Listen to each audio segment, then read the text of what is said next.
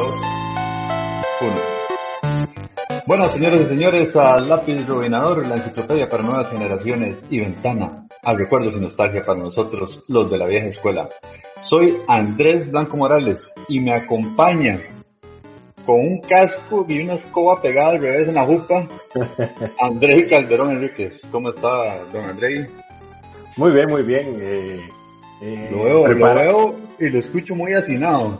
Sí, sí, es correcto. Me estoy preparando para eh, poder visualizar unas procesiones en Semana Santa de forma virtual. Muy bien, muy bien. Y ahora que dice que las va a ver de forma virtual, vamos a aclararle a nuestros oyentes y seguidores que efectivamente estamos viendo el programa por primera vez de forma remota y virtual, por lo que dos cosas. Uno, no sabemos qué imprevistos podremos tener durante la grabación con la conexión a Internet. Dos, no sabemos qué imprevistos pueden haber de ruido. Entonces, en el caso mío, eh, si escuchan perros ladrar, tengo tres perros, entonces eh, no puedo hacer nada. Ahí trataré de, de, mutearlo. Y en el caso de Andrei, pues ahí hay un carajo que parece que le gusta andar en moto al frente. Correcto. Entonces, nos disculpan, hay cualquier ruido. Eh, con suerte, todo sale perfecto. En el caso mío, si escuchan trompetas, eh, pueden ir al psicólogo porque realmente no hay ninguna trompeta sonando, ¿verdad? Exactamente. Eh, recordarle, bueno, primero agradecerle a todo el mundo que escucha el programa y tenemos, seguimos creciendo en la parte de Estados Unidos y obviamente acá en Costa Rica y Latinoamérica también nos escuchan muchísimo y también hace poco empezamos a publicar el podcast en ebooks. Entonces tenemos nuevos oyentes por allá también en el lado de España, que es donde más usan esa aplicación. Entonces, bienvenidos y gracias por escucharnos. Así es. Recordarles eh, nuestras redes sociales, Facebook y Twitter como Candanga Studios y nos pueden buscar en Instagram también como fm.candanga y en nuestra página web www.candanga.fm.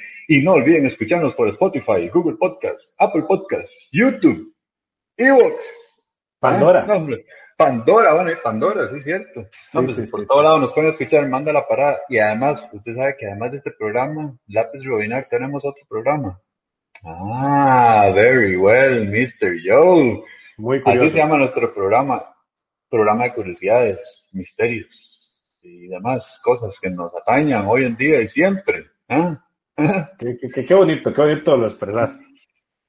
Bueno, señores y señores, antes de empezar con el tema de hoy, vamos a introducir un nuevo tema, o una nueva sección, llámese.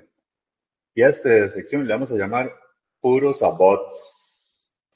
Y vamos, y necesito que me cuente, Andrei, una comida que usted extraña porque o una dos, o ya no la hacen, o más bien es menos frecuente. Y, y cuando niño, en su juventud, hace muchos años, muchos, muchos años, eh, le gustaría volver a comer o que usted dijera que era rico, que era X cosa. Cuéntemelo, cuéntemelo. Bueno, le comento, precisamente en relación al tema del día de hoy, que será, bueno, no has dicho el cuál es el tema del día de hoy. No, no, sacamos de esto, sacamos de esto y después les cuento el tema, que es la prisa. Bueno, bueno, lo importante es que en relación a lo que el día de hoy vamos a platicar, eh, había una comida que mi abuelita me hacía desde pequeño, bueno, y hacía para toda la familia en estas épocas de entre marzo y abril, que era un postre nicaragüense. Y ese postre se llama curbasá. Y ese postre era una miel de frutas. Yo creo que yo a usted más de una vez le contaba del curbasá. No, no me acuerdo. ¿Cómo no? Es más, yo creo que hasta comió. Hey, tal vez, tal vez comí, pero no me acuerdo ese nombre. Man. Bueno, es una miel, es una miel que se, que, que los nicaragüenses preparan en la época de Semana Santa y eh, y lo que contiene es mango, papaya, melón, pilla y jocotes. Jocotes, sin Ajá. hueso o con el hueso. No, con el hueso. Con el hueso. Entonces, ¿qué es lo que hacen? Resulta ser de que se, eso se hace una cocción con miel, eh, se le pone clavo de olor, se le pone eh, canela, etcétera, etcétera, y se hace como si fuera una miel de chiverre, nada más de que en vez de miel de chiverre tiene todo ese montón de, de, de, ingredientes. Lo vacilón es de que los mangos son los mangos maduros, pero los pequeñitos. Ajá, ajá, sí, sí. Los o sea, ese mango también, Ese con, con, con hueso, con la semilla. Con la, con la semilla, pero ojo el toque. Se pela el mango, ¿verdad? Y se echa así en la olla. Entonces, cuando eso termina de hacer la cocción, el miel se metió dentro del, dentro del mango. Entonces, la gente lo que hace es que sirve el plato con un poquito de todas esas frutas picadas, ¿verdad? Los jocotes enteros, que la piel se, la carne queda riquísimo, con una textura rarísima. Y el mango, cada uno se sirve un mango para uno chupar precisamente el mango que quedó lleno de miel y, y, la diabetes hasta los, cacahuates. Pero, Suena, suena exitoso. Sí, no, realmente es súper exitoso y súper delicioso. Solamente que eh, mi, abuelita tenía la receta, yo tengo la receta, nada más que desde hace mucho tiempo no la preparamos en la casa. Bueno, podría adivinar que lleva jocote, mango y azúcar. Sí, sí, exactamente. Tienes mucha razón. Pero bueno, eh, este ¿y, el suyo? No, yo recuerdo, yo recuerdo como si fuera ayer los tubitos de leche condensada y de, y de dulce de leche que vendían del ángel. Todavía yo creo que los venden, pero ya no, ya no es tan común. Es que antes uno de niño iba a la pulpería y se compraban los tubitos que eran así, a los que ven en cámara. ¿Dónde está la cámara aquí? Así, checoteco, checoteco y era un sabor. Ya, es que yo creo que sí se venden, pero es que ya no es común, de verdad. O las latitas, las latitas de, de leche condensada, leche súper pequeñas. Que uno llegaba y después había que sacarles el jugo de lo que quedaba dentro, entonces era sacar el último, o uno le echaba agua a la lata, la meneaba y luego así como un shot, pa, Correcto. Qué puro sabor. Esa fue nuestra primera sección de Puros Abots. Muchas gracias por acompañarnos. Nos vemos en la próxima. Hasta luego. una, una, una sección muy dulce fue esta vez. Exactamente, exactamente. Vamos a hablarle, como ya les adelantó Andrei, de Semana Santa. Y es que justamente este programa lo vamos a liberar cuando empieza la Semana Santa. Nosotros, costarricenses, eh, pues tenemos de, de religión oficial el catolicismo. Por lo que la Semana Santa en este país es muy importante. Y además de eso, también particularmente André y yo crecimos en un colegio católico, compartimos prácticamente toda nuestra vida, como ya les hemos contado en otros programas, desde preparatoria hasta quinto año del colegio en ese colegio católico. Por lo que... Hicimos, catecismo juntos. Ah, y, bueno, y además de eso, que no era dentro del colegio, también hicimos catecismo juntos. Entonces, este huevón ha sido un pega de toda la vida. Sí. Entonces, la, la parte de, la Semana Santa ha sido muy importante también, eh, no solo a nivel familiar, sino también a nivel personal toda la vida. ¿Qué me cuenta don Andrei? Bueno, otra cosa, normalmente esa semana para algunas personas es 100% libre, o sea, es libre de lunes a viernes, y para otra gente en el sector laboral es que depende, si, si son profesores, por ejemplo, los colegios están libres toda la semana. En algunos lugares, para la gente que trabaja en el Estado, le dan la semana completa por algún beneficio que tienen. Y normalmente en el sector privado y empresas dan solamente el jueves y el viernes santo libre. Por lo que también se presta para que gente tome un fin de semana muy largo y se, se dedique a descansar. Entonces, Andrei, hablemos un poco de la tradición cristiana de lo que es la Semana Santa y lo que usted recuerda desde el punto de vista de uno como niño también. ¿Qué bueno, por ahí?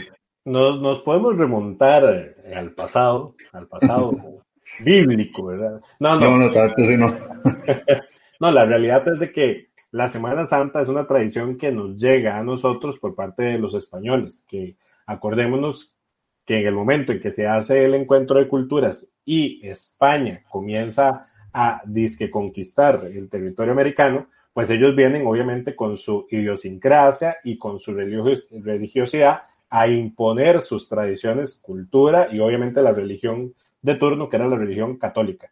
Entonces, eh, a los em, aborígenes autóctonos de toda la zona de América, pues nos comenzaron a eh, pues a, colocar y a vender estas tradiciones como únicas y exclusivas. Y se hizo un sincretismo, o sea, se unieron tanto las tradiciones cristianas como las, las tradiciones paganas. Y lo curioso es que uno, de los elementos más llamativos de la celebración de Semana Santa son las procesiones. Ajá, correcto. Y esas procesiones, que ahora más adelante los vamos a hablar mejor, pero esas procesiones vienen a ser eh, desfiles de santos, ¿cierto? De, de una iglesia, de, digamos, en una iglesia, las figuras religiosas hechas de yeso u otros eh, materiales salen de la iglesia y pasean por las calles, ¿verdad? Para celebrar o conmemorar la fecha en específico. Recordemos que Semana Santa, por eso se llama Semana Santa, porque se celebra toda una semana del proceso de la pasión de Cristo, la pasión bíblica de Cristo. Desde que Cristo se supone que entra a Jerusalén montado en un burro, ¿verdad? que es el domingo de Ramos, y que toda la gente lo recibe ahí con ramos, etcétera, eh, y otros apellidos. y resulta ser que hasta que eh, muere y luego resucita, que ya es el domingo de resurrección. Bueno, entonces cada uno de esos días pues van a tener celebraciones concretas dentro de la iglesia. Y cada una de ellas, por lo general, termina con una procesión. Hay procesiones diurnas y hay procesiones nocturnas. Entonces, lo común era precisamente ver estos desfiles, que por cierto, los españoles lo hacen con todo y pompa. O sea, sumamente elegantes, donde visten a estas, a estas esculturas con trajes finísimos, donde incluso hay eh, sociedades comunitarias eh, que se llaman cofradías, donde la gente de los pueblos se reúne meses previos para preparar la procesión. Entonces es como decir la cofradía del barrio A, la cofradía del barrio B, y cada uno se visten de una forma interesante, que a veces son como con capuchas y con trajes así, y salen a hacer las procesiones. Bueno, en Costa Rica no se da el tema de las cofradías, pero sí es muy común que ciertas agrupaciones internas de la iglesia, qué sé yo, las damas vicentinas y que taca taca, ¿cierto? Los grupos de jóvenes organizan parte de las celebraciones. Eh, también es muy común que en esos días se generen, bueno, aquí en Costa Rica se llaman turnos, ¿verdad? Son ventas de comida o bingos o cosas así que se hacen fuera de las iglesias para recaudar también fondos y que también la gente que, que, acompaña estas procesiones, cosas así, pues celebre a lo grande la resurrección del Señor Jesucristo. De nuestro Señor, sí, correcto. Las procesiones, de hecho, es una de las cosas más, más eh, que llaman más la atención en esta época, porque, bueno, no sé, recientemente, ya adulto, pues obviamente, como he mencionado en otros programas, yo, yo no soy creyente, pero antes uno de verdad los esperaba bastante y a uno de niño pues también lo obligaban a ir a esas procesiones y más siendo de, colegio católico, como decíamos al inicio. Pero efectivamente, a pesar de que no son tan pomposas como dijo André, como las de España o así, aquí sí hay mucha gente que se dedica incluso a, bastante tiempo para vestir los santos también, los, las esculturas y las figuras con las que van a hacer la procesión. Pero sí no son tan elaboradas como tal vez otros lugares, como por ejemplo Guatemala, ¿verdad? Donde antes, de que, antes, de que, hable, antes de que hable de Guatemala, ahí usted acaba de dar una frase hiper contra mega super conocida, que es que a las muchachas que ya les agarró muy tarde, ya están pasadas los 30 y no tienen novio o no se han casado, les dicen, ay muchachos, usted está para vestir santos. ¿Por qué? Porque lo normal era que las mujeres que luego a tal edad, acordemos de que hace mucho tiempo, ya después de 20, si usted no estaba casada y tenía cinco huilas, usted ya no tenía vida. Entonces decía, bueno, entonces usted lo que va a trabajar toda su vida es para ayudarle a la iglesia a vestir santos. Y de ahí sale la frase. Sí, volviendo a lo de Guatemala, por ejemplo, aquí a pesar de que, de que son, sí son un poco pomposas en el sentido, o sea, no solo son las figuras que se cargan, sino que hay gente que se disfraza. De ahí al, que al inicio les mencionaba que Andrés estaba vistiendo un casco con una escoba, ¿verdad? Porque hay gente que se viste de los soldados romanos y, y ahora parece que andan una escoba en la jupa. eh, andan, hay un mae que se viste de Jesús y está María Magdalena y está la gente, ¿verdad?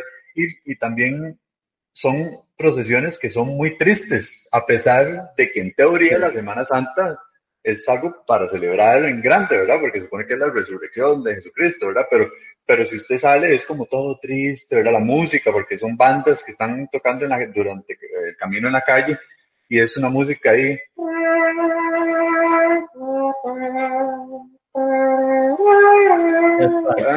puros abots.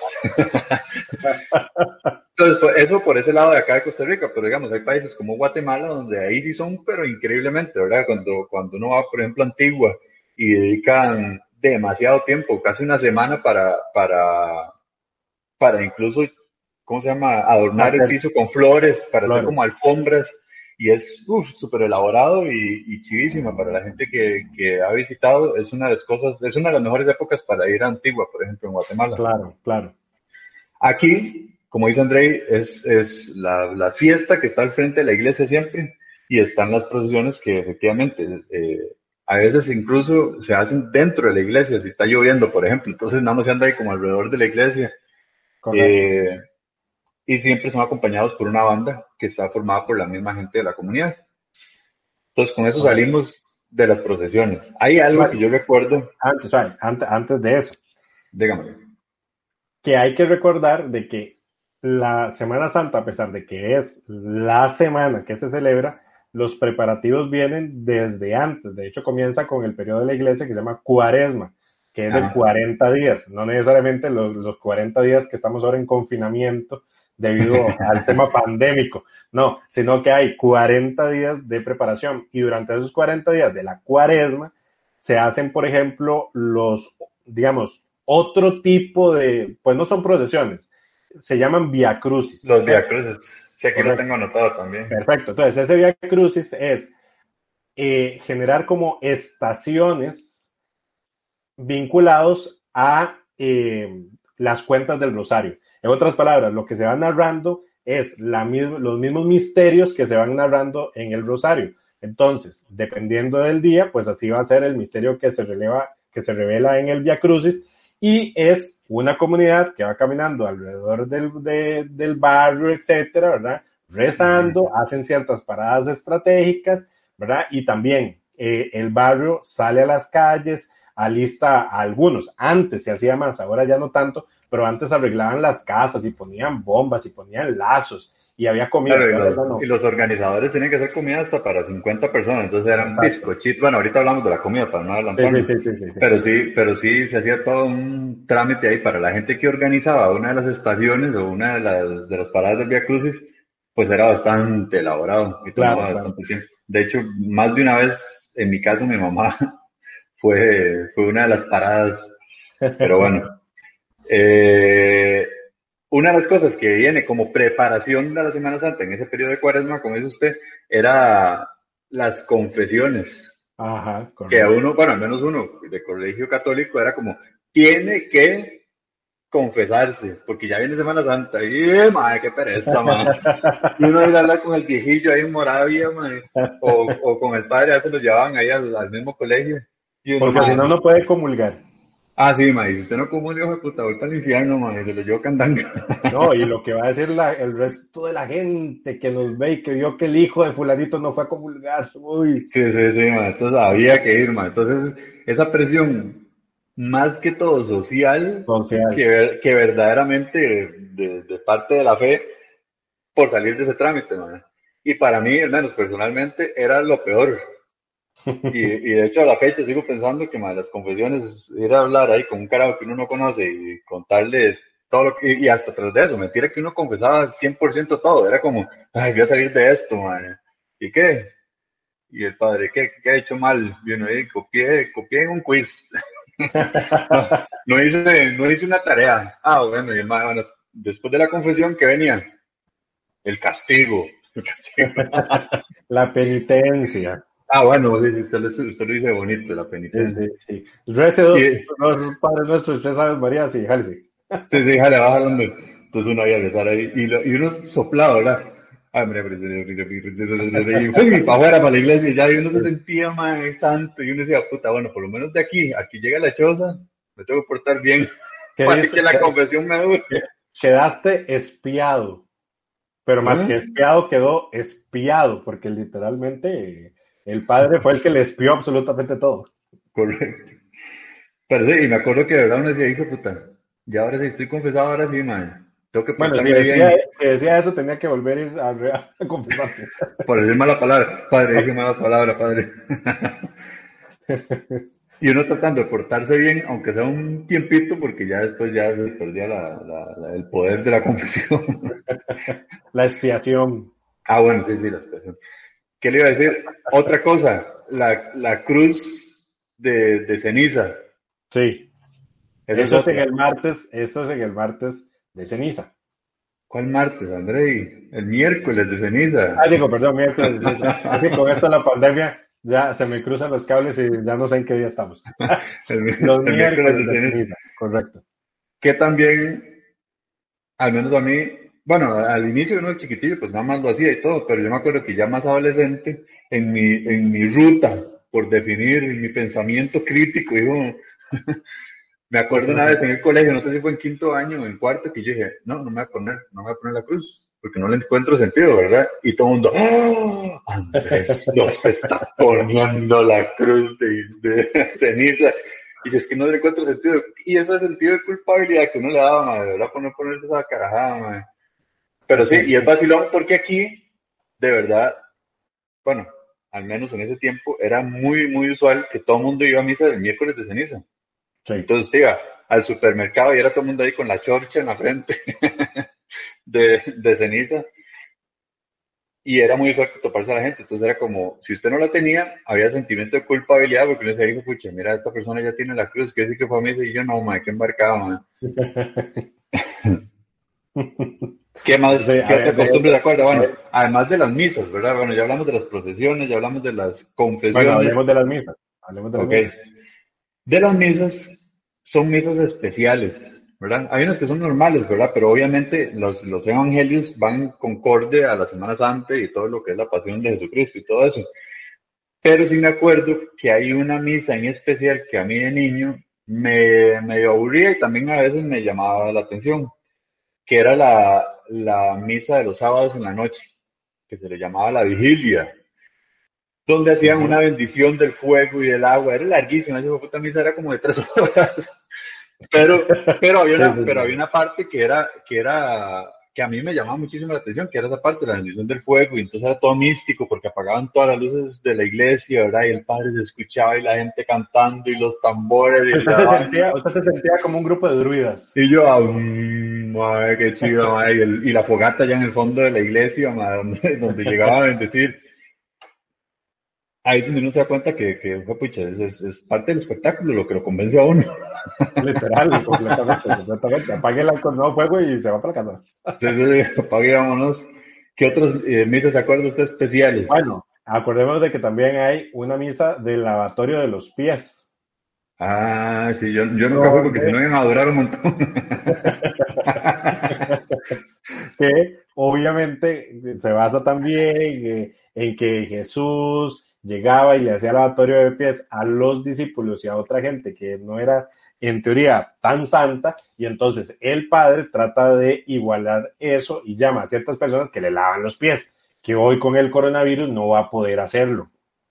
No, no va a poder. No lo va a poder hacer. Entonces, ¿qué pasa? E, esas eran misas especiales. También está la misa de gallo, que es la misa, que es la misa que comienza más bien a las 12 de la noche. O sea, más bien es en la noche, noche, noche. Ajá, no, una, cosa es la, una cosa la vigilia y otra cosa es la misa de, gallo. Y en el caso de la misa de gallo también era muy común, como nosotros obviamente estamos del otro lado del Atlántico, entonces eh, escuchar la misa de gallo del Papa. Entonces, si en el Vaticano hacían la misa de gallo, que entonces era eh, el Papa es la pura noche haciendo una misa larguísima en italiano y con traducción simultánea. Entonces la gente en la mañana veía la retransmisión de la misa de gallo del Papa. Interesante. Eso no me acordaba yo. La, la, otra misa, que es la, la famosa del Domingo de Resurrección, la última procesión ya cuando termina todo, es una de las misas que a mí siempre me daba un miedo por la música, ¿verdad? Y es, y es donde también las figuras y la gente y los, la gente vestida romano y todo, todo es súper triste, madre. Es increíble porque hasta eso se supone que se está celebrando la resurrección, debería estar todo el mundo ahí, debería sentirse como el final del episodio 1 de Star Wars, más bien. Pero no, no es así, man. Es y esa mis, y, y, yo iba, bueno, nosotros mayormente pasábamos en la iglesia de Moravia. Yo no sé si usted pasaba más en la de Guadalupe, pero en, ese tiempo. la de San Antonio.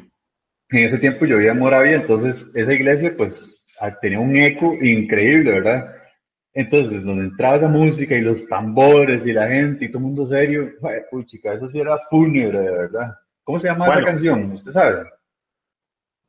No, no sé. Bueno, aquí es que lo que pasa, lo que pasa es que aquí en Costa Rica se toca el duelo de la patria. ¿Es esa? ¿Será entonces la que está? No sé, no sé si será la que usted está diciendo, pero es que en varias de las procesiones se toca el duelo de la patria, que también es con trompeta y solamente unos tambores de ¡tutum! Sí, sí, yo creo que es esa la que estaba trompeteando yo. Eh, eh, realmente todas se parecen mucho, ¿verdad? O sea, el, sentido agonizante está permanente en todo eso. De hecho, una de las procesiones y misas también más místicas y oscuras es la del Viernes Santo, que es donde muere Jesús. Y sale la procesión en la tarde-noche, que se llama la procesión del silencio. Y entonces se supone que todo el mundo debe ir callado y el que habla, cállate boca, porque es en silencio y lo único que se oye es esa, musa, esa música eh, toda eh, escalofriante y tras de eso sacan las figuras vestidas de negro. Sí, sí, sí, cierto, sí, cierto. Que van de luto. y llevan el Santo Sepulcro, que bueno, no es en Moravia, era, era de, como de, bueno, de, imitación de oro, era dorado, entonces era todo correcto, correcto. Sí, cierto, no me acordaba eso. Y de hecho, había un grupo de señores que eran los caballeros del Santo Sepulcro, que eran los que llevaban vestidos de traje entero y llevaban en las andas que llaman de, sepulcro.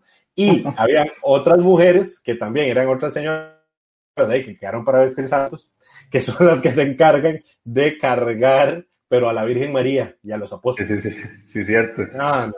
y la procesión de los santos que se va moviendo así nada más de izquierda a derecha. Exactamente, exactamente. Y en la procesión también aparecen diferentes figuras.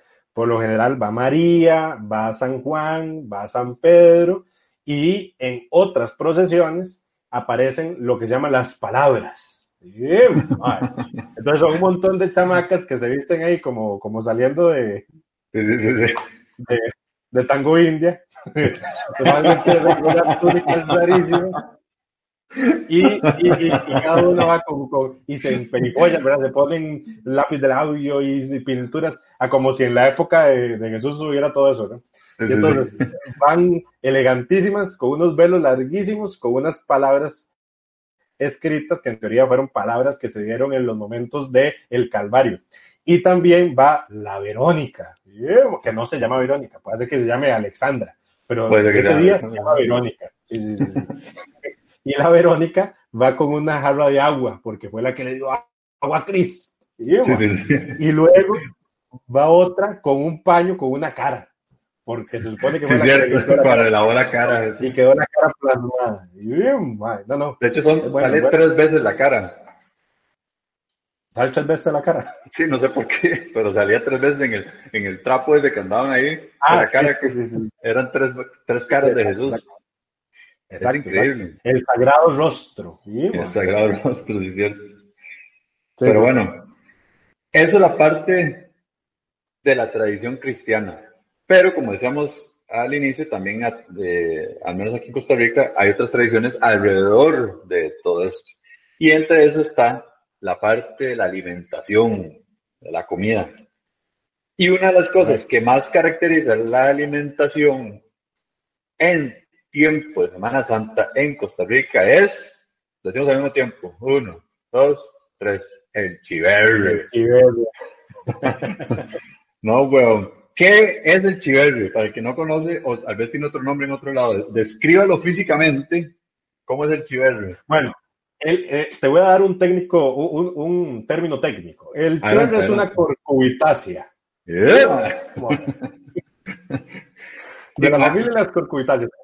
Imagínese una sandía. Ajá, es una sandía, pero por dentro es como un ayote. Sí, sí, bueno, es de la familia de las sandías, de los ayotes, de las calabazas, que en Costa Rica no sirve absolutamente para nada más que para hacer el dulce chiverre. Exactamente. Y en otro, otro, otros usos, pero realmente se usa solo para hacer eso. Correcto. Y en ese tiempo, contrario ahora, ahora usted va al supermercado y la miel de chiverre ya está lista. Usted no se compra un puñajarro ahí grande y se va para la choza a hacer la repostería. Antes no. Yo no sé si su abuela lo hacía, pero mi abuelita, sí. pues agarraba el chiverre, ¿verdad? Porque era todo un proceso, Tienen que agarrar el chiverre, sacarle todo el relleno, que era un menjurje, era como, como el medusa, el pelo de medusa, hay un montón de, de colochos ahí, y lo tenían que poner en un trapo bueno, primero lo lavaban. Para escurrir. Lo, lavaban un poco ahí, eso queda súper húmedo y lo escurrían en el sol.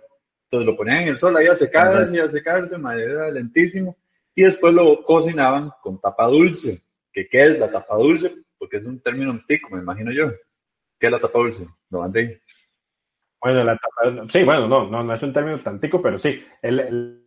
la tapa dulce es la caña de azúcar, ¿verdad? Eh, se muele en, eh, en, centros especiales, por decirlo así, hoy obviamente todo eso está industrializado, eh, y esa azúcar residual se hace una miel y luego esa miel pasa a unos moldes en forma de conos, por decirlo así, sin, sin, sin la punta. Entonces quedan de forma cónica, ¿verdad? Y eso se vende y se llaman tapas. Esas tapas sirven para poder hacer lo que aquí nosotros llamamos agua dulce o miel de dulce. ¿Cierto? Bueno, esa miel de dulce se derrite y se utiliza para preparar precisamente la miel de cherry. Correcto. Cuando se cocina la tapa dulce, obviamente como tiene un montón de azúcar, eso ya agarra una, una, una textura de caramelo y se vuelve un caramelo y con el chiverri pues sabe obviamente delicioso. ¿Cómo no va a saber delicioso si es pura azúcar? de hecho, de hecho el chiverri yo creo que literalmente no sabe nada. Lo que, lo que uno se come es el azúcar en realidad. Sí, realmente. Bueno, así lo hacía su abuelita. Mi, en el caso de mi casa, mi abuelita era muy inteligente y ella dijo, yo a la porra que hago eso. Entonces, el que hacía era mi papá. Ah. Entonces, mi papá era el que compraba el chiverre, pero mi papá era todavía más técnico. Entonces, todo lo que hacía. Agarraba, una, agarraba una funda de almohada. En esa funda de almohada echaba el relleno del chiverre. Y en vez de ponerlo a secar al sol, lo metía en la centrífuga de la lavadora. no sé si lo he escuchado, sí lo he escuchado, que la gente lo Y entonces sacaba el agua y ahora sí, ya seco, eso se prepara y por horas a darle fuego lento a que se cocine y que se quede eso. Luego, el romper el chiverre no era así tan fácil tampoco, sino que con martillo o con mazo había que darle para poder desmenuzar y quitarle toda la carajada esa y luego las manos quedaban rotas porque eso tiene una leche que es como, como pegajosa y tras de eso eh, al final quema. Entonces a la gente le quedan las manos rojas, rojas después de haber hecho el chiverre. Bueno, esa es una de las comidas. Sí, ahora, como todo gira alrededor del chiverre, ¿qué se hace con el chiverre? Se hacen empanadas, país, pan. Al final de cuentas, todo lo mismo. Al final es carbohidrato con azúcar. Correcto. Sí, exactamente. Bueno, hay otro dulce que también se prepara en Semana Santa, que es la miel de coco. Ajá, correcto. o el dulce coco, que es igual. Agarrar los cocos, había que suazar los cocos, las, quitarle las carajadas y meterlos nuevamente con la misma miel de tapa y hacer ese dulce de coco, rayar el coco. Bueno, es un trabajo arduo. Arduo. Pero eh, sí, al final de cuentas era lo mismo, nada más que la, la, parte de la miel de coco también mucha gente la solía comer sola, ya ahí sí no tanto de empanada ni nada, simplemente se hacía una, una dulcerita, una dulcerita se comía ahí como si fuera un postre. Correcto. Otra cosa que se suele comer en muchas épocas son los bizcochos, que ya eso es como pan salado. La verdad es que, que en Semana Santa, man, la, la, el propósito de Año Nuevo, el propósito de Año Nuevo que usted se puso en diciembre a bajar de peso, usted en Semana Santa lo marda la porra. Correcto. Porque todo el pan y toda la miel se come en Semana Santa. Usted, en Semana Santa lo que tiene que hacer es comer. Bueno, en el caso suyo, no sé, cuénteme si había algún tipo de tradición de reunirse a comer en alguna fecha en específica, porque nosotros sí teníamos eso. ¿Ustedes tenían algo?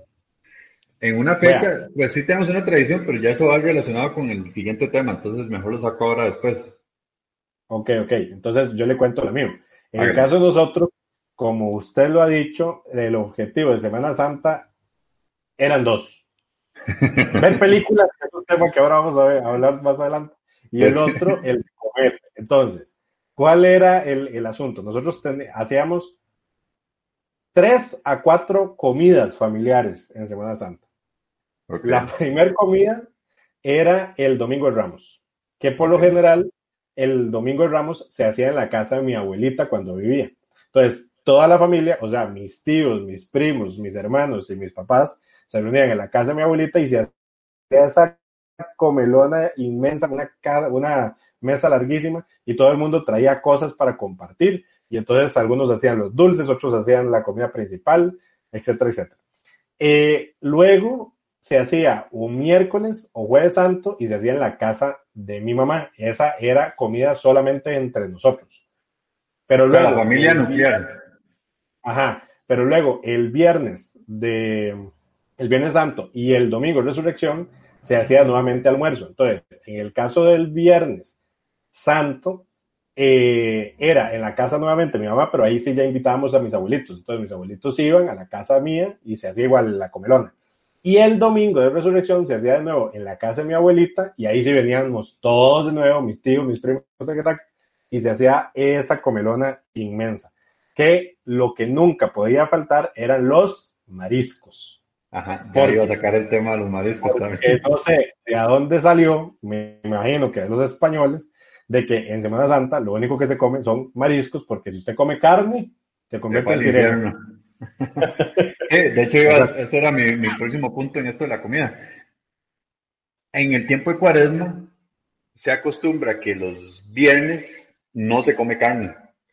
Entonces, como no se come carne y, la gente lo, resume en eso, no se puede comer cerdo, ni, carne de res, ni pollo, pero por alguna razón mágica sí se puede comer mariscos. Entonces, los viernes es donde se comen los mariscos. Y obviamente en, esa, en ese tiempo de cuaresma y también Semana Santa, el nivel de consumo de atún, pescado y demás mariscos sube increíblemente. Correcto. Imagino que usted contentísimo porque usted es súper fan del pescado. Bueno, eso fue un, todo un dilema porque para los que no saben, que son todos, yo no como, bueno, ahorita he vuelto a comer un poco, es curioso. Pero yo estaba empachado de comer pescado, porque mi abuelita, cuando yo era chiquillo, me empachó de comer pescado eh, empanizado, que el pescado frito. Entonces, me acuerdo que cuando iba, por ejemplo, a la casa de Andrés y la mamá me tenía pescado, yo ni sabía que era pescado, yo casi me vomitaba. me acuerdo, eso iba a contar una, anécdota, no sé si habrá sido en Semana Santa, probablemente sí, porque era cuando más comíamos pescado en mi casa. Una vez André a mi casa, ¿verdad? Y nos sirven el almuerzo, no sé qué, y empieza Andrea a comérselo, ¿verdad? Y ya, y termina de comer y dice, este pollo estaba como que sabía diferente, dice, yo, ¿cuál pollo? Eso es pescado frito. Con razón, dice, yo doy el pescado, no me gusta. Y ya se lo voy a comer completo. Qué weón. Sí. bueno, resulta ser de que eh, es curioso porque mi mamá tiene el mismo detalle, que mi mamá no come pescado, pero también ella fue, em, la empacharon en Semana Santa y voy a contar el por qué. Porque en otros países y aquí, sobre todo con tradición muy eh, guanacasteca, nicaragüense, etc., bueno, y española, se acostumbra también a hacer lo que se llama sopa de bacalao. Ajá. Bueno, eso yo nunca lo he probado, pero mis papás me cuentan que eso era lo que se comía, ¿sí? Sí, eso es lo que se comía. Bueno, resulta ser que huele hediondísimo. Entonces, mi mamá quedó curada para el resto de vida de comer sopa de bacalao. Bueno, entonces, lo curioso es que yo sí como todo marisco, como sushi, como otro tipo de pescado, como atún, como salmón, pero no como el pescado frito. Ni sardinas. Las sardinas tampoco me gustan. Las sardinas enlatadas, que también es otro platillo natural de Semana Santa. Entonces la gente compra sardina en salsa de tomate, sal, sardina en escabeche, sardina en aceite de oliva. Y ese montón de latas, ¿verdad? Porque todo el mundo compra todo en lata, calamares, esto, todo en lata. Arroz con calamares, qué rico. Arroz con calamares. Bueno, hay dos platillos curiosos que, se, que en Costa Rica se hacen en Semana Santa. Una es la flor de Itao envuelta en huevo. Sí. Esa yo, usted sabe que por primera vez la probé ya grande, así como a los 25, tal vez, no, menos, como a, los, como a los 22, 21 años. Y no es tan feo como la gente lo pinta, porque la flor de Itabo es súper amarga, pero, pero se, deja, se deja comer. Es que depende de cómo se prepare, porque bueno, la flor de Itabo, para que la gente sepa, es vamos a ver, son como unas, bueno, sí, son unas flores que salen de unas tunas como la cabulla, que por lo general antes le llamaban flor de muerto porque se ponían a las orillas de los cementerios. Entonces, por eso les llaman flor de muerto. Bueno, el punto es de que esa flor se agarra y se revuelve con huevo batido, ¿verdad? Y entonces se hace como flor de pavo con, con, con, huevo, exactamente. Y entonces, bueno, ese es un platillo. Y el otro platillo es lo que se llama raíz de chayote. Ajá, la raíz de chayote, la raíz de chayote es riquísima. Es riquísima. Pero, es cara porque es, la raíz. Entonces es menos Exacto. chayote, obviamente. Y de, y, de y de hecho, no es usual ahorita conseguir todo eso en los mercados normales. O sea, eh, hay que irse a verdulerías muy de pueblo o en la feria del agricultor para poder encontrar esos temas, pero usted va al supermercado y no va a encontrar raíz de chayote. Entonces, se hace la raíz de chayote, se tajadea se, y se hace también envuelta en huevo y que deliciosa. Sí, sí, puro sabor. Pasemos de tema, dejamos la comida de lado. Como dijimos, como hay tiempo de vacaciones para alguna gente, incluso cuando uno era niño, pues era la semana completa y para los papás normalmente era solamente el jueves y el viernes santo. Entonces ameritaba pues sacar un tiempo de vacaciones y de descanso. ¿Qué se hacía en ese tiempo de vacaciones o qué acostumbraba usted a hacer? ¿O qué recuerda de ese periodo de vacaciones? Yo lo que me acuerdo, o, o, incluso sigue pasando ahorita, es que es una de las épocas más calientes del año, por menos acá en Costa Rica. Entonces, es un tiempo donde uno está en la casa, pero es sumamente caliente. Entonces, la mayoría de gente acostumbra irse a las costas a vacacionar en la playa. ¿Usted alguna vez fue a la playa en Semana Santa?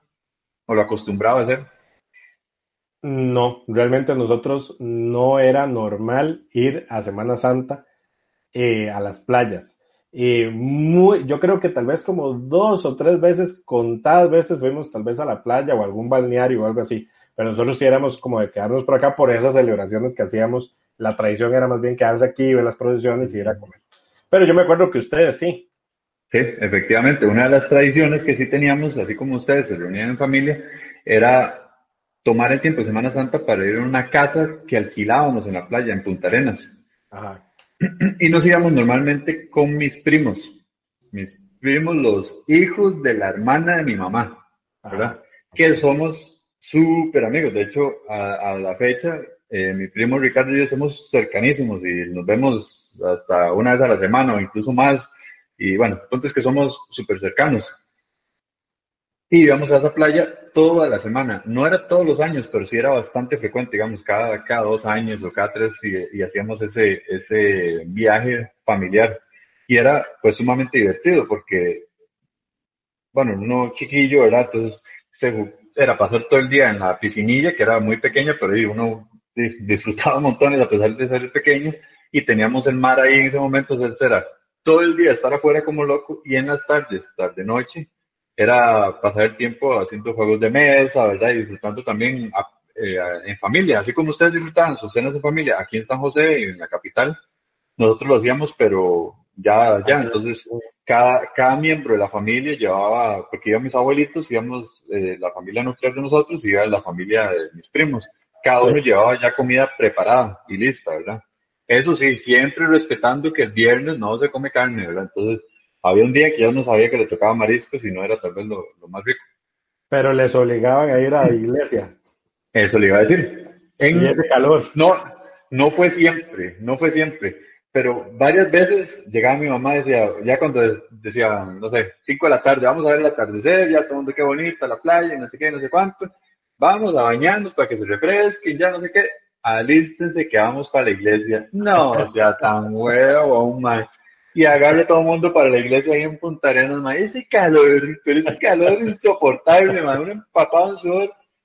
no fuimos a misa, no íbamos a misa, pero sí nos metíamos a la iglesia, ¿verdad? Que, ay, para ver la iglesia adornada, no sé qué, qué, qué bonito, ¿verdad? Y nos, nos decía ando, ¿verdad? Lo bueno, lo bueno es que después de ir a, la iglesia y a ver, por lo menos nos íbamos y nos damos un tourcillo ahí por el Paseo de los Turistas, que se llama en Punta Arenas, a comer una zona granizado. Eh, granizado, como se le dice en otros lados, raspados, se les dice. Un raspado, ajá, un raspado. Nada, que lleva hielo con, con sirope de cola, con leche en polvo y leche condensada, es riquísimo, una bomba de azúcar.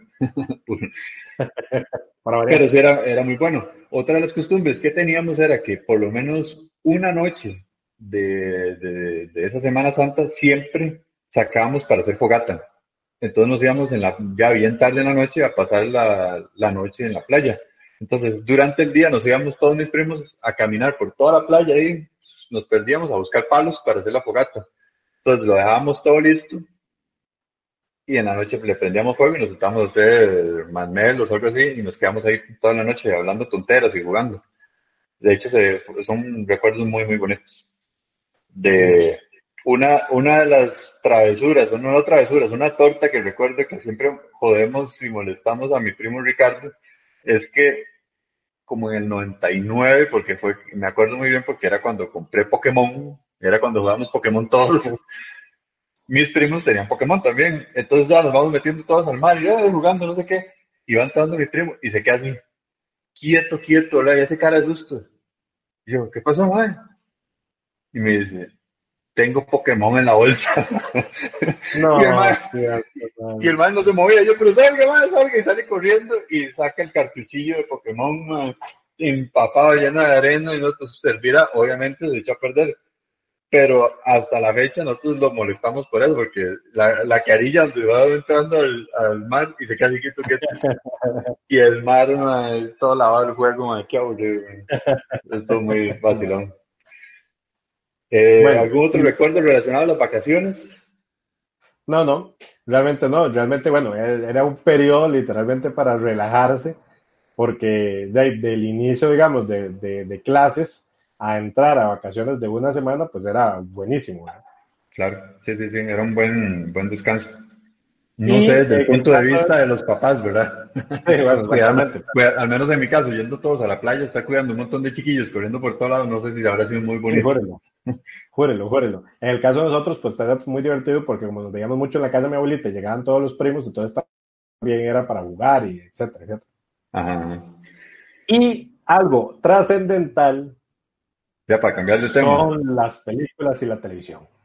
Correcto, correcto. ¿Por qué? Y eso yo creo que sigue andando a la fecha, porque hay un grupo de películas tradicionales de Semana Santa que nunca fallan, nunca fallan.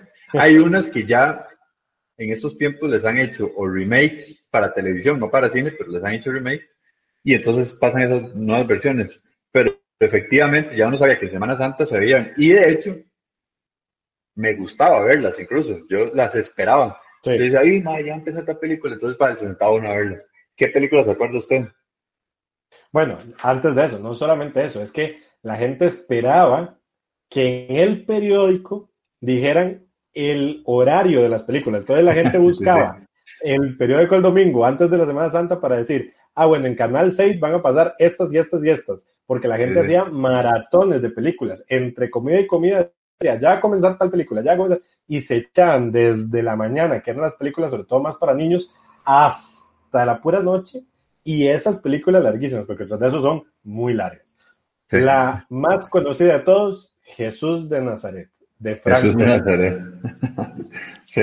Esa película, bueno, primero que nada fue épica en su momento, porque el que dirigió la película y en la puesta de escena eh, la hizo muy realista, bueno, no, no realista en ese sentido, sino que, que la parte de ambientación fue una megaproducción, entonces intervinieron un montón de actores famosos.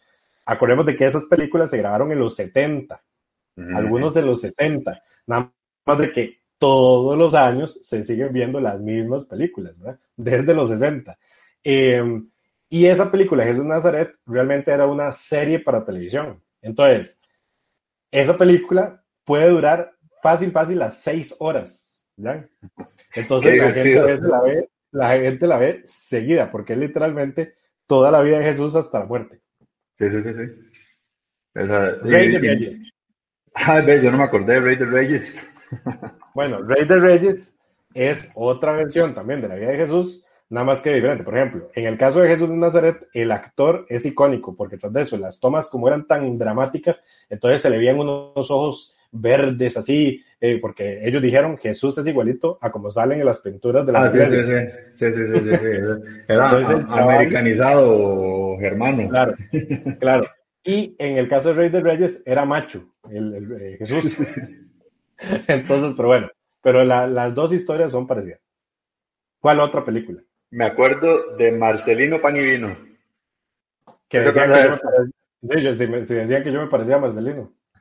Era la vida, eh, corríjame, corríjame porque no sé, no estoy muy seguro porque mi memoria me falla. Era la vida de un, bueno, la historia de un chiquito, un niño Sí, que era monaguillo y lleva una relación ahí porque le, le habla al- a una figura de San Francisco de Asís. no, está mal. Ok, bueno, corríjame entonces, huevón. Entonces, el asunto es así, sí, era un chiquito pobre que no tenía papás y Ajá. que, es, eh, digamos, vivía en un monasterio. Entonces, en ese monasterio había un montón de padres y los padres lo, lo, digamos, lo acogieron y lo educaban y todo el asunto. Eh, Ojo el- que dijo, acogieron, ¿verdad? Sí, lo acogieron.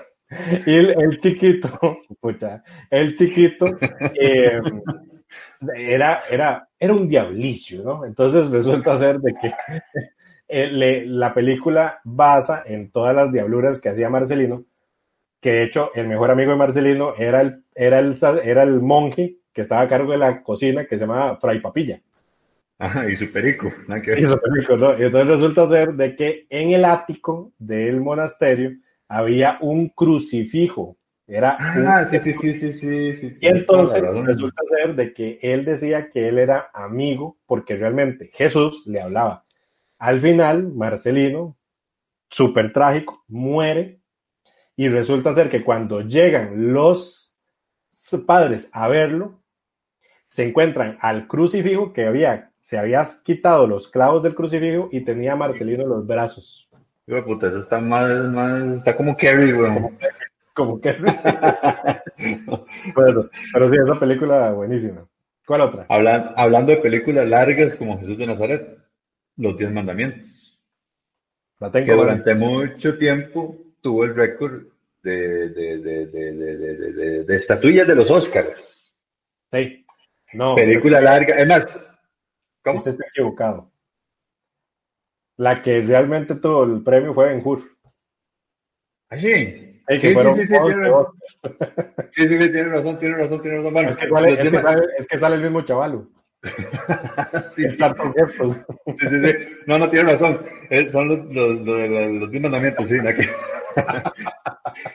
No, pero lo que sí tenía esa película era que era larguísima. Ah, sí, larguísima, larguísima. Larguísima. Y me acuerdo, no sé por qué, madre, las cosas, madre, que cuando se pusieron de moda los, los alquileres de películas, Ajá. que, que no sé si habíamos hablado ya de eso en, la, en el programa de tecnología, para que lo Sí, escuchen. sí, sí, lo habíamos visto. ¿eh? Una de las veces que fuimos, dice papá, alquilemos los 10 mandamientos, madre, como si, como si fuera el gran peliculón, madre.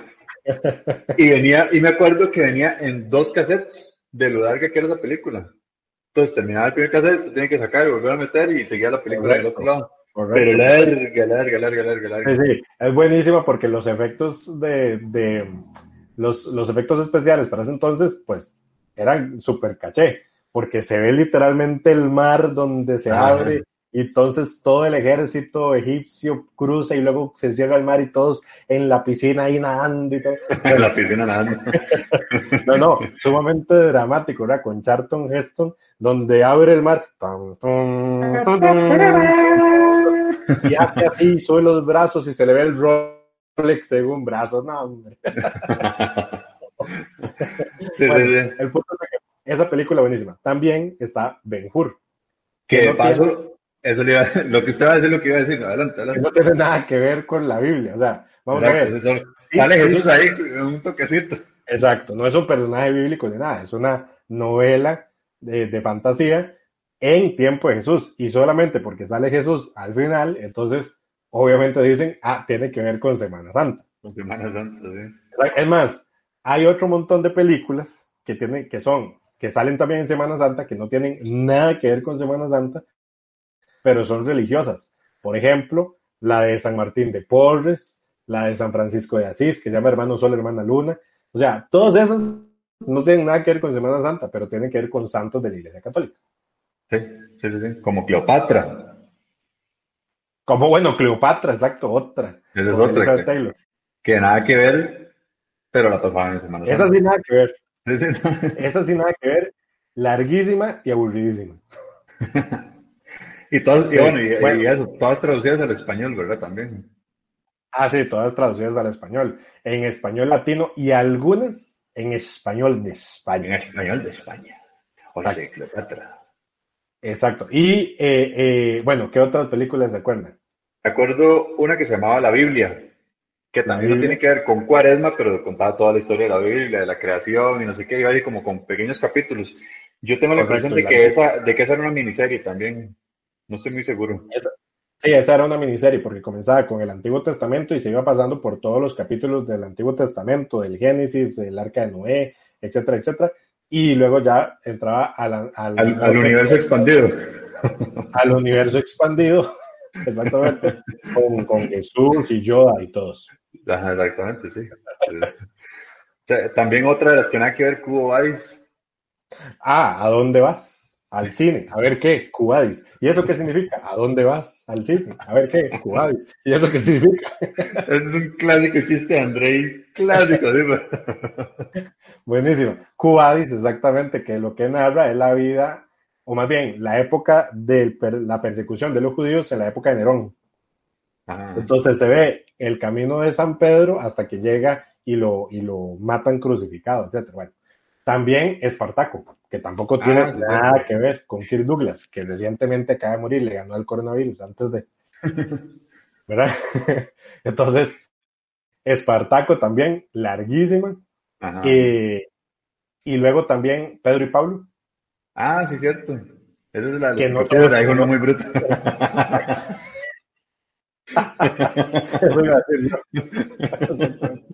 Exacto. Que, que, era con Anthony Hopkins. Ajá, y salía, salía eh, Vilma.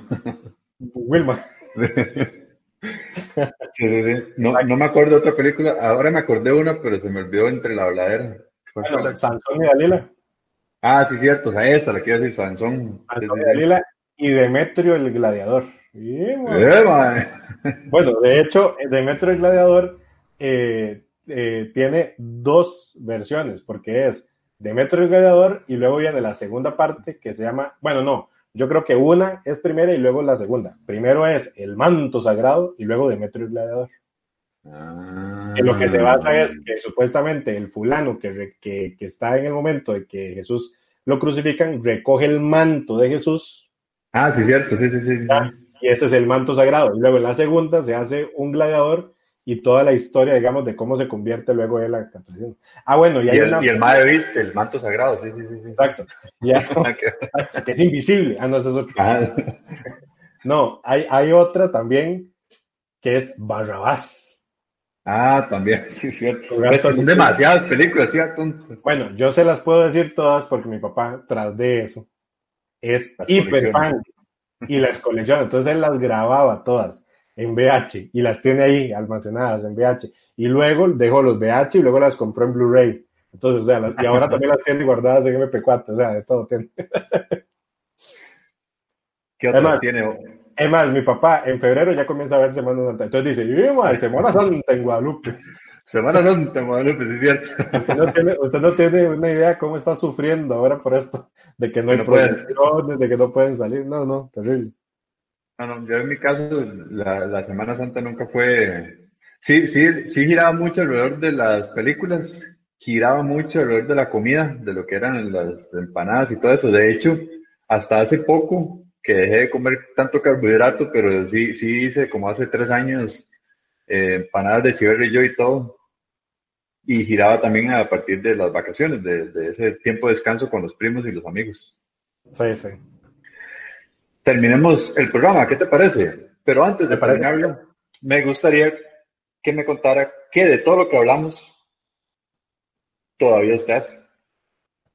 Pues todavía como. Ah, qué interesante. Yo creo que usted hacía fotosíntesis. Exactamente, exactamente. Fagocitosis. No, eh, todavía hacemos las, las comidas familiares, ahora en la casa de mi mamá, y también todavía vemos ciertas películas. Ah, ok. Yo en mi caso, las películas ni, ni, chisto a verlas, que pereza. Pero, pero, por ejemplo, hace un año decidimos intentar hacer esa reunión familiar en la playa y, el, y, fuimos, hicimos lo mismo, nada más que fuimos en Liberia, en Guanacaste. Alquilamos una casilla y nos fuimos con mi tía y mi primo y mi prima y nos quedamos ahí.